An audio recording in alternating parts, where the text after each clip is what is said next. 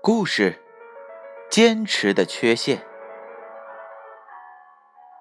一艘轮船在海上遇难，有个人在沉船之前很幸运地抱住了一根木头，并和木头一起漂随到一个小岛上。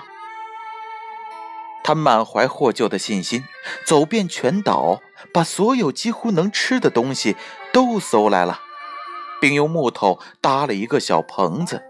以储放他的食物，这些食物足以维持他一个月的时间。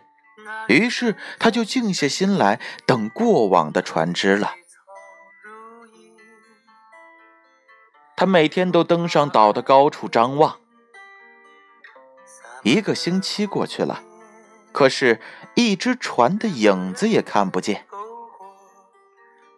一天，他又张望去，突然。天阴了下来，雷电大作。他看见自己木棚的方向升起了浓烟，他急忙跑了回去。原来雷电点燃了木房，大火熊熊的燃烧了起来。他希望这场雨马上下起来，能够把这火浇灭，因为棚子里有他所有的食物啊。可是。当木棚化作灰烬时，大雨也没有下来。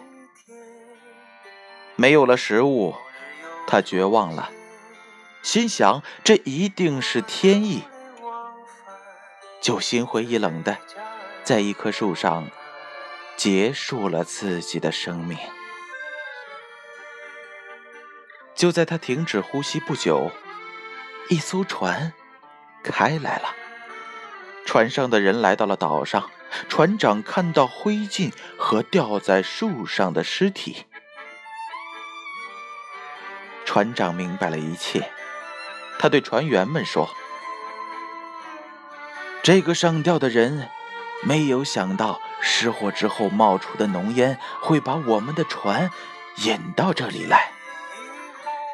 其实啊，只要他再坚持一会儿。”就会获救的。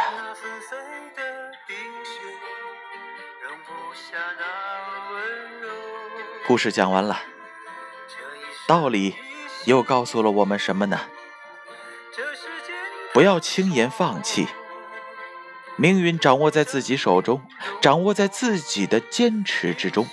尤其在我们面对厄运、面对困境之时，更需要我们坚持信念的支撑。告诉自己，没有坚持到最后的勇气和行动，我们必败无疑。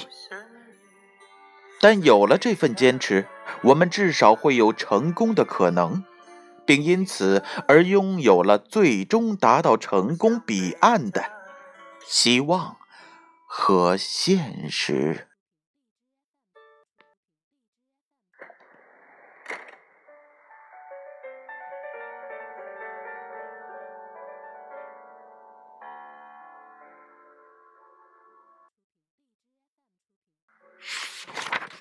故事：坚持的缺陷，由建勋叔叔播讲。